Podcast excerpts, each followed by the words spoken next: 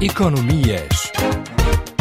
A Arábia Saudita organiza este fim de semana a cimeira do G20, um encontro que decorre em formato virtual e numa altura em que os líderes mundiais devem encontrar respostas eficazes para relançar a economia global enfraquecida pela pandemia de Covid-19. O Fundo Monetário Internacional exortou os países do G20 a eliminar as restrições comerciais postas em prática nos últimos anos e o secretário-geral da ONU, António Guterres, pediu que a suspensão da dívida seja prolongada até ao final de 2021. O economista Carlos Lopes afirma que as expectativas deste encontro não são muito altas porque o G20 não está a ser capaz de dar o tom para a governação mundial. É, isto tem a ver com uh, duas características muito específicas do momento.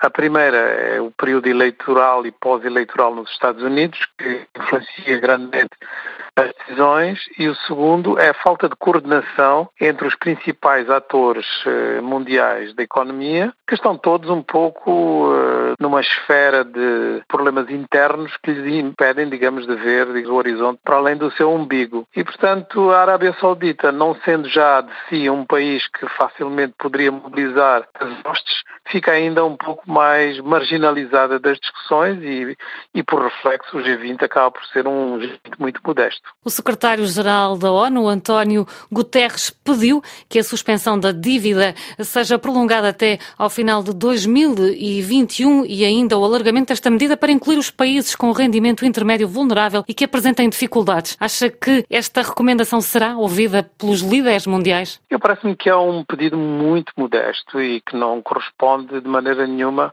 às necessidades dos países mais uh, pobres, não é?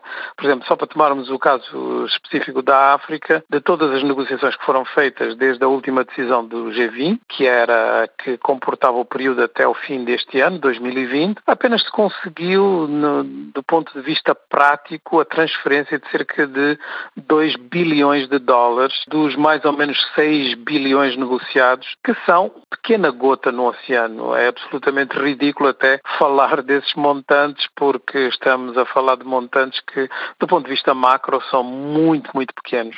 Portanto, não se está a pedir uh, absolutamente nada que faça qualquer diferença. Uh, 6 bilhões de dólares é o PIB de um país como a Guiné-Conakry. Para darmos assim uma ideia, não é, do que é que estamos falando, é menos do que as ajudas que a União Europeia vai dar a um país como Portugal, que tem apenas 10 milhões de habitantes. O continente tem ainda mais dificuldades neste contexto de Covid-19. Na realidade, quer dizer, o, o, alguns problemas da dívida que já vinham de antes do Covid foram exacerbados pelo Covid, porque os países africanos já tinham alguns problemas com o aumento do seu serviço de dívida, alguns sistémicos, alguns de governança interna. Os sistémicos têm a ver com o facto de que os africanos pagam taxas de juro muito mais elevadas que o resto do mundo, o que não se justifica só a análise de risco, porque os países africanos têm as taxas de crescimento económico mais elevadas depois da Ásia do Sudeste e também têm o retorno de investimento mais elevado do mundo em relação às outras regiões. Mas, eh, digamos, eh, apesar disso, o que se tem verificado é de que cada vez mais, por causa da crise de 2008-2009, os países mais ricos têm estimulado as suas economias com injeções de liquidez muito altas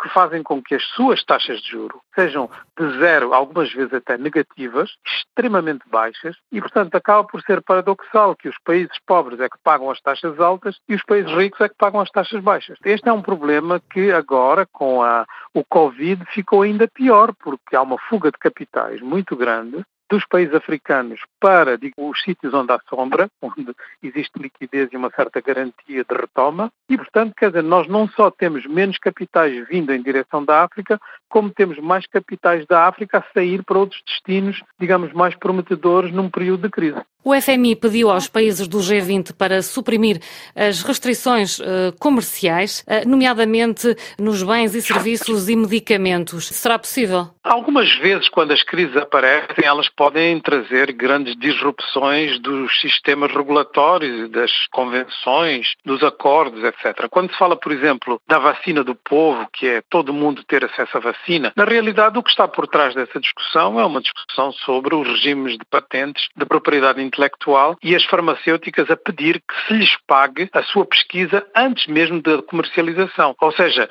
elas vão pôr a vacina à disposição a preços módicos porque recebem dinheiros públicos em quantidades gigantescas para poder pagar a sua pesquisa. Portanto, Foi é de resto o que aconteceu completa. agora com esta vacina. Exato, é uma alteração de, do regime de propriedade intelectual.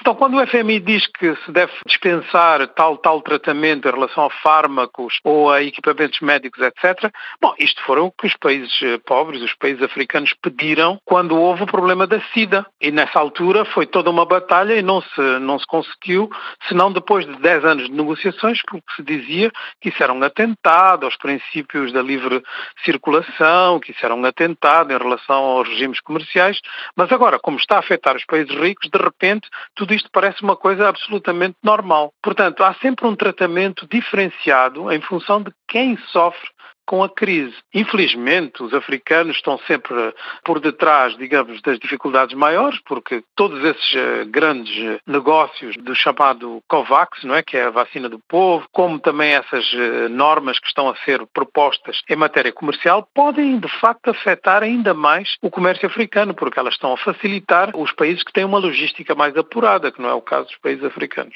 É o caso, por exemplo, dos Estados Unidos, da China, o Reino Unido e a União Europeia. O FMI apela para que se acabem com estas restrições comerciais. Estas recomendações devem ser vistas muitas vezes como um certo discurso que tem de ser dito, mas que acaba por não ser aplicado. O FMI tem razão em fazer esses apelos, porque na realidade o FMI está preocupado é com uma retoma da economia mundial e, portanto, nós, eh, países africanos, também devemos estar interessados numa retoma da economia mundial. Não é esse o ponto de discórdia, mas isso pode ser feito de várias formas. Eu acho que, digamos, eh, os regimes de proteção proteccionismo que estão a ser reintroduzidos são regimes de proteccionismo que estão a ser reintroduzidos por países que têm fatias de mercado extremamente grandes e que nos andaram a pregoar durante todo este tempo que o princípio basilar para o crescimento era ser liberalizado é? em matéria comercial.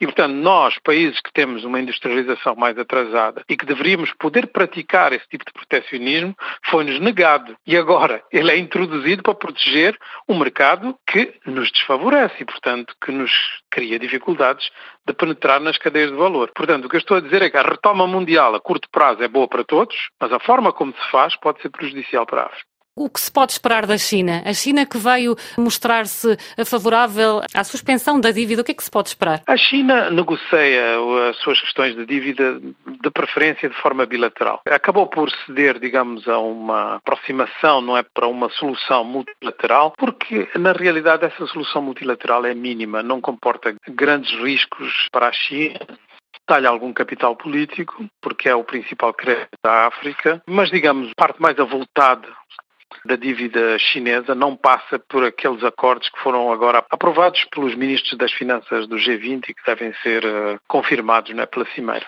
Uh, portanto, a China vai continuar a fazer aquilo que prefere, que é, de facto, de negociar de forma bilateral o essencial.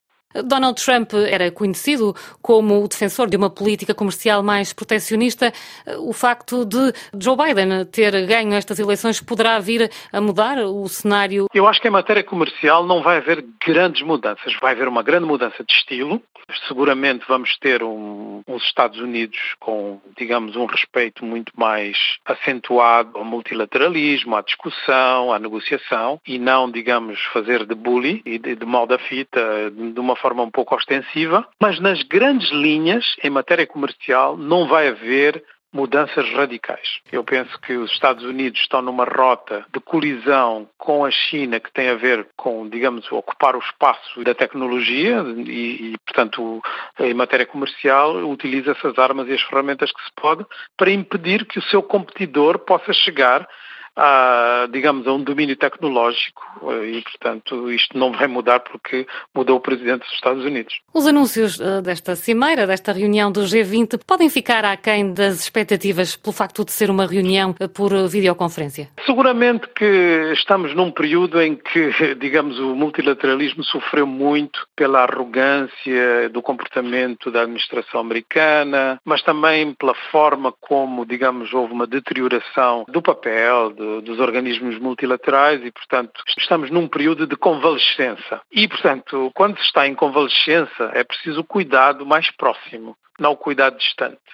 Uh, gostamos de ver aqueles que nos são mais próximos para podermos conversar para sair da, da crise. Então eu acho que sim, de facto, o virtual não ajuda. É o ponto final neste Magazine Economias. Nós, já sabe, estamos de regresso na próxima semana. Até lá, fique bem.